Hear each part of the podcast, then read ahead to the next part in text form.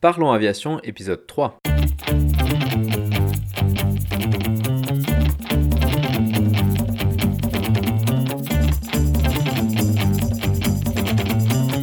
Parlons Aviation, le podcast où on parle de tout ce qui vole.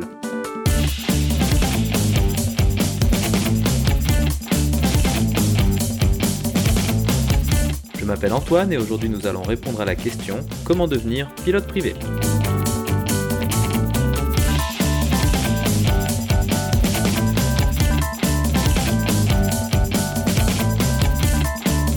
Nous parlerons aussi des actualités avec l'annulation d'un programme chez Dassault et la certification d'un nouvel avion chez Airbus.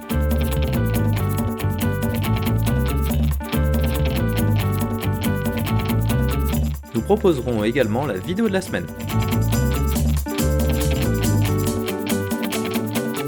Bienvenue à bord, j'espère que vous êtes confortablement installés. Parlons Aviation épisode 3 est prêt au départ.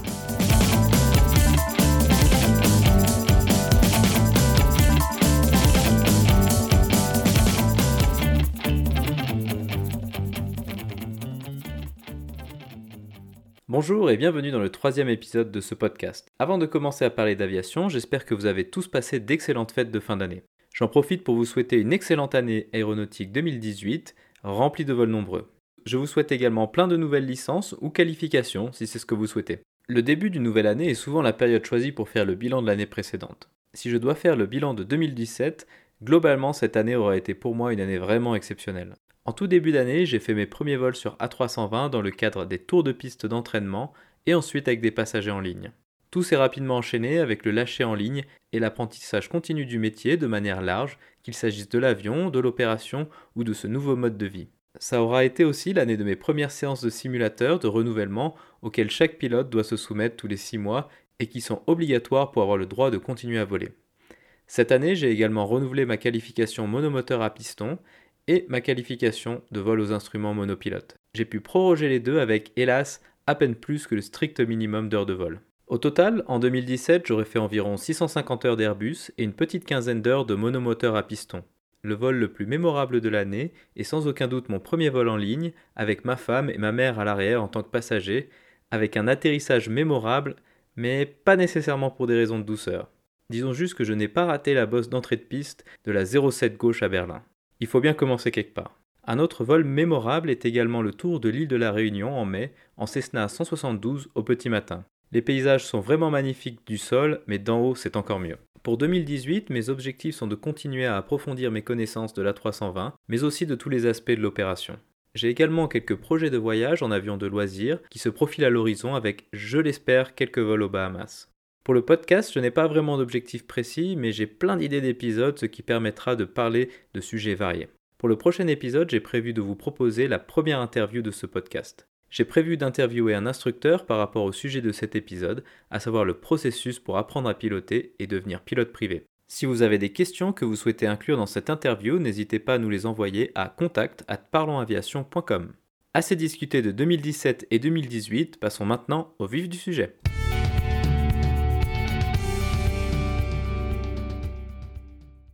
La première actualité de la semaine est la certification de la dernière variante de l'A350, à savoir l'A350-1000. La certification est une étape majeure dans un programme aéronautique car elle permet à l'avion d'entrer en service commercial. L'A350 est le tout dernier avion produit par Airbus qui a pour objectif de remplacer l'A330 et de concurrencer le Boeing 787 et 777X. Il s'agit donc d'un avion long courrier de dernière génération avec énormément d'innovation au niveau de la structure, avec l'intégration de nombreux matériaux composites, mais aussi au niveau de la conception des systèmes électroniques. L'innovation qui a particulièrement attiré mon attention est la nouvelle architecture des systèmes fly-by-wire. Le fly-by-wire est un système électronique où les commandes de vol sont contrôlées par des ordinateurs, à la place des câblages hydrauliques ou mécaniques traditionnels. L'intérêt de cette technologie est de permettre d'intégrer des fonctionnalités plus sophistiquées, telles que des protections de domaine de vol et des fonctionnalités de trim automatique. Airbus a été un pionnier de cette technologie avec l'A320. Sur l'A320, nous avons encore deux commandes de vol conventionnelles hydrauliques, qui sont le palonnier qui contrôle la dérive à l'arrière de l'avion, et la roue de trim qui contrôle le stabilisateur horizontal. Sur la 350, l'intégralité des commandes de vol sont électroniques, avec même la suppression de la roue de trim. La redondance se répartit sur deux systèmes hydrauliques et trois systèmes électriques. Au niveau des ordinateurs, on retrouve trois ordinateurs primaires, trois secondaires, plus un système de backup électrique. Malgré la suppression des commandes classiques, le niveau de redondance reste extrêmement élevé, surtout comparé à un Boeing 737 avec seulement deux systèmes hydrauliques. En tout cas, c'est sans aucun doute une innovation majeure et un pas technologique important dans l'informatisation croissante de nos avions de ligne. Pour ceux que ça intéresse, j'ai mis dans la description de l'épisode un document Airbus qui décrit les systèmes de l'A350 avec notamment cette nouvelle architecture des commandes de vol. La seconde actualité de la semaine est l'annulation du programme de Dassault Falcon Jet, le Falcon 5X. Le Falcon 5X était un nouveau programme lancé pour remplacer le succès qu'a été le Falcon 2000. Il s'agissait également d'un bimoteur contrairement aux autres produits de la gamme Falcon qui sont plutôt des trimoteurs. Le Falcon 5X devait occuper le segment de marché des avions d'affaires de taille intermédiaire à large cabine avec une portée de plus de 9000 km. Il devait être capable d'accueillir jusqu'à 14 passagers, mais ceci peut varier fortement en fonction de la configuration de la cabine choisie par les clients. Ce programme a longtemps été appelé Super Midsize ou SMS. La raison de l'annulation du programme est l'impossibilité pour Safran Aircraft Engines, anciennement SNECMA, de fournir la motorisation prévue. La motorisation du 5X devait être le Silvercrest. Il s'agissait de la création d'un nouveau moteur de zéro et promettait des améliorations très significatives en termes de consommation d'essence et de bruit. Cette motorisation avait également été sélectionnée par Cessna pour son citation hémisphère. Safran Aircraft Engines, en coopération avec General Electric, est la société qui produit le CFM 56, qui est une des deux motorisations de la 320, mais aussi la seule motorisation du Boeing 737 NG et de la 340, 200 et 300. Après de nombreux retards de livraison et un premier vol en juillet 2017, Dassault a donc décidé d'engager le processus de résiliation avec Safran. Cela sonne donc la fin du Falcon 5X en tant que tel. L'option de remplacement évoquée est le Pratt Whitney Pure Power PW800, qui est une version modifiée du moteur qui équipe certains A320 Neo et les bombardiers C-Series. Cette motorisation a également rencontré des problèmes de mise en service, mais il semble que ces problèmes rentrent dans l'ordre progressivement. L'annulation de ce programme est un problème significatif pour Dassault Falcon Jet alors que leur carnet de commandes s'est déjà bien réduit depuis quelques années. En 2008, on y comptait 500 commandes alors qu'il se serait réduit à une soixantaine à la fin de l'année 2016. Néanmoins, le Falcon 5X est loin d'être le premier programme civil à être mis en difficulté à cause des problèmes de motorisation. Par exemple, historiquement, lorsque Lockheed produisait encore des avions civils, le TriStar, pourtant technologiquement avancé pour l'époque, avait subi des retards très significatifs suite à la faillite et à la nationalisation de Rolls-Royce, qui en était l'unique motoriste. De plus, une lenteur dans l'amélioration des itérations successives du moteur avait permis à McDonnell Douglas et son DC-10 de prendre une avance considérable sur le TriStar. Ce fut pour Lockheed la fin de leur aventure dans la construction d'avions civils. On attend donc avec impatience la nouvelle proposition de Dassault pour remplacer le Falcon 5X.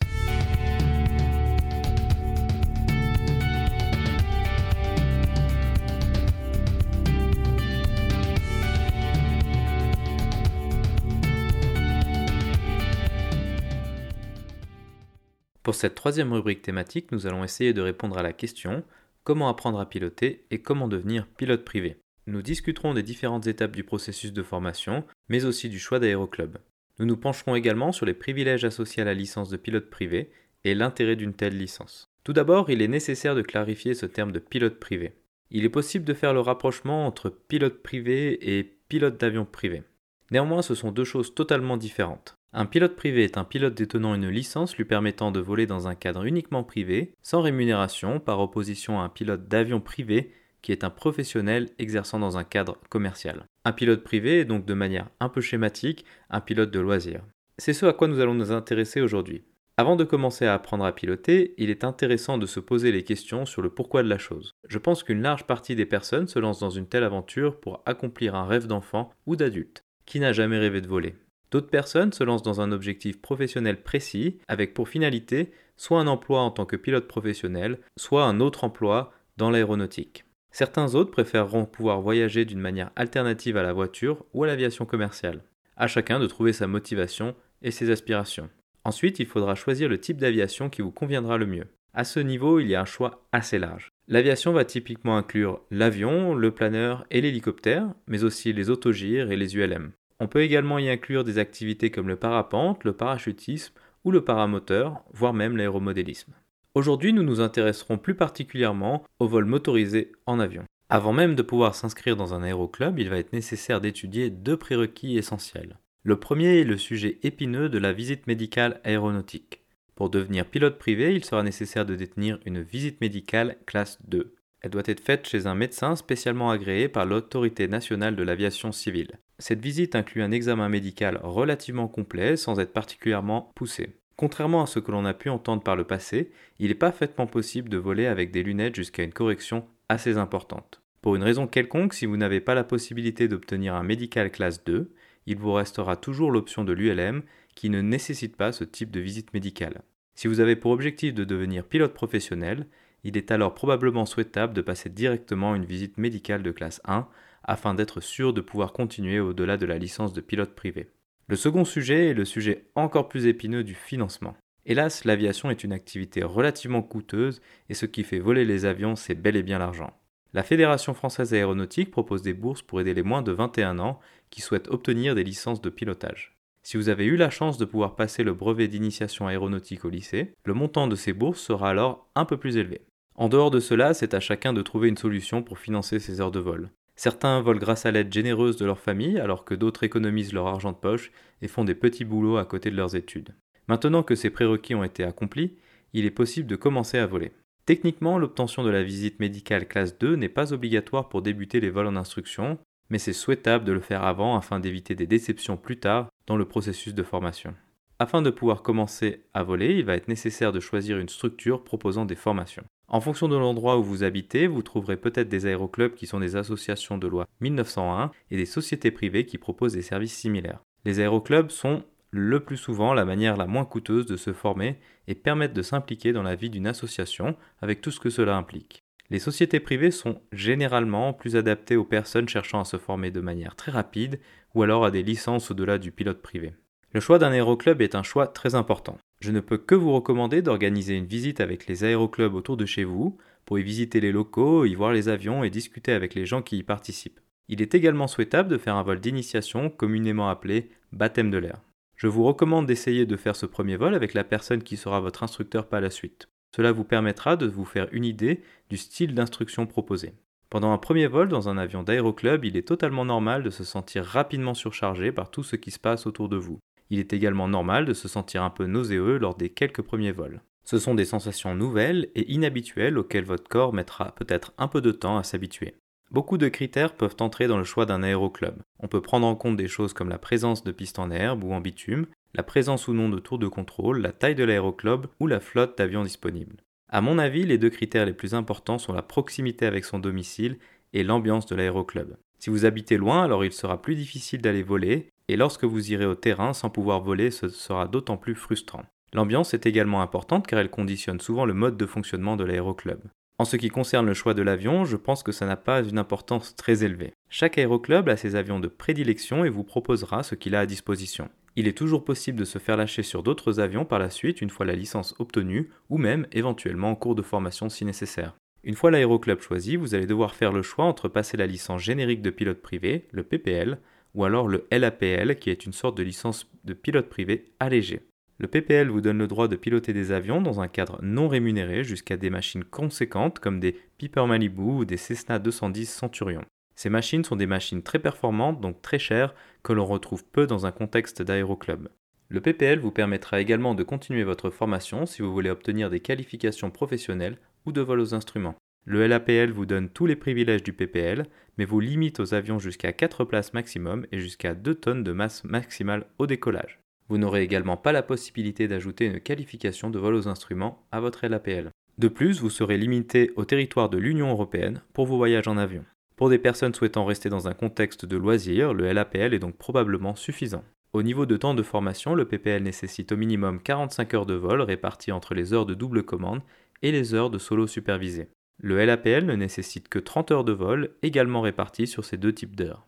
Néanmoins, il est essentiel de garder en tête que ce ne sont que des minima et que la plupart des gens ont besoin de plus d'heures pour atteindre le niveau requis. La moyenne nationale française pour l'obtention d'un PPL est de 65 heures de vol. Toutes ces heures de vol devront être effectuées sur un rythme de formation qui doit s'aligner en fonction de vos disponibilités, des disponibilités de l'aéroclub et de la météo. Afin de progresser le plus rapidement possible, il est souhaitable de voler le plus régulièrement possible. Lorsqu'on doit concilier un emploi du temps professionnel et un emploi du temps familial, avec une météo peu conciliante et les disponibilités des avions et des instructeurs, ça peut rapidement devenir un casse-tête. La formation pratique suivra un cursus proposé par l'aéroclub. Avec la standardisation européenne, beaucoup d'aéroclubs ont dû mettre au point des cursus de formation détaillés. Cela vous permettra d'avoir une idée de l'ampleur de ce qui vous est demandé et de jauger votre progression au fur et à mesure. Les premières heures de vol sont souvent dédiées à la prise en main de l'avion avant de progresser ensuite vers les tours de piste.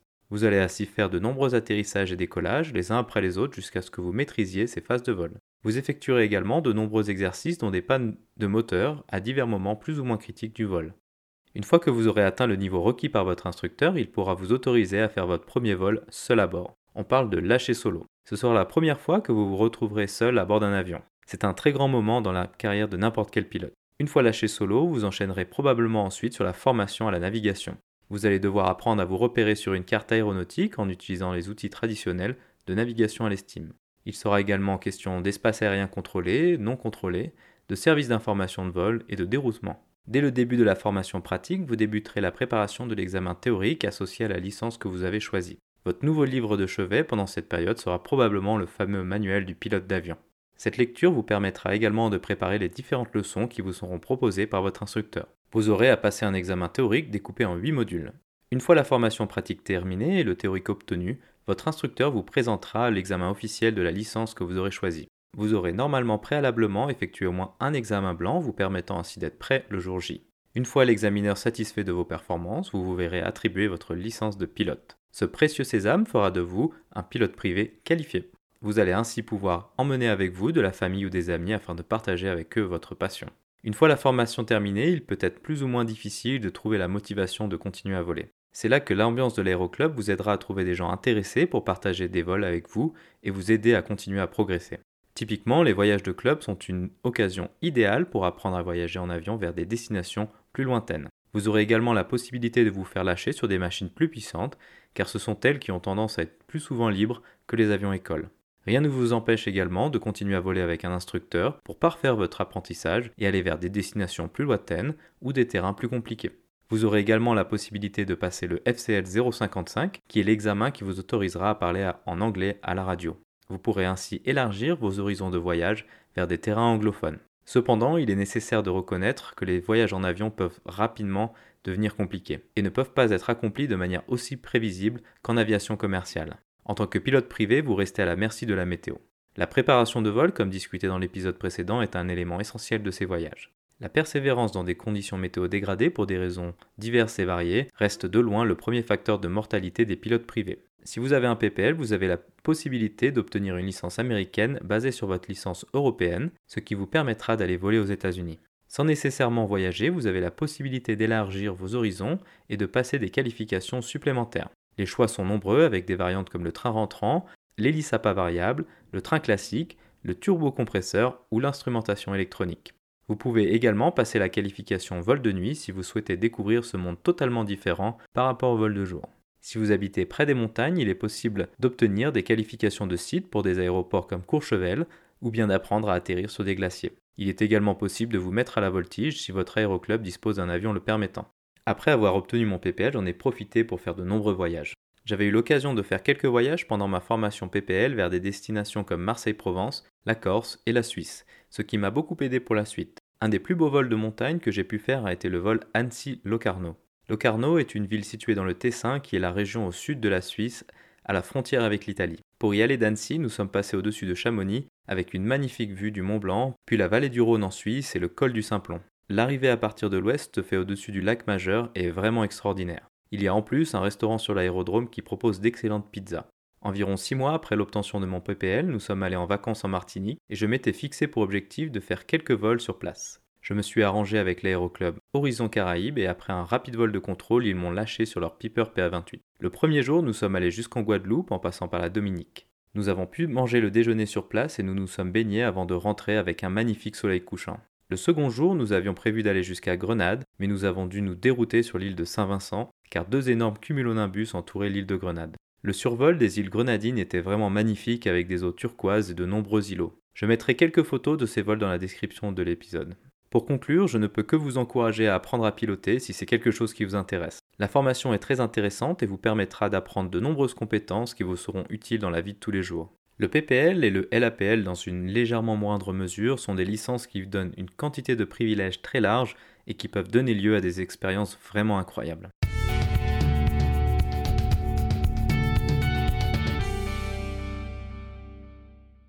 Pour la troisième vidéo de la semaine, j'ai choisi une vidéo de la chaîne YouTube Flight Shops qui montre le premier vol d'instruction en hydravion d'un pilote privé. Le vol se fait sur Piper Cup J3 sur un lac en Floride. On y voit les premiers pas d'un pilote privé habitué aux avions terrestres qui découvre ce nouveau style de vol. Cette vidéo est remarquable car elle présente les explications de l'instructeur qui sont intéressantes pour comprendre un peu mieux ce qui se passe. L'hydravion est un autre exemple des nombreuses expériences accessibles avec un PPL ou un LAPL. En France, à ma connaissance, il n'existe qu'un aéroclub permettant de se former à l'hydravion qui se situe à Biscarrosse. Si vous allez au Canada ou aux États-Unis, il y a alors beaucoup plus de choix. Pour avoir pu faire un vol d'instruction sur hydravion au Canada il y a quelques années, je ne peux que vous recommander de le faire également. Comme d'habitude, le lien vers la vidéo est disponible dans la description de l'épisode.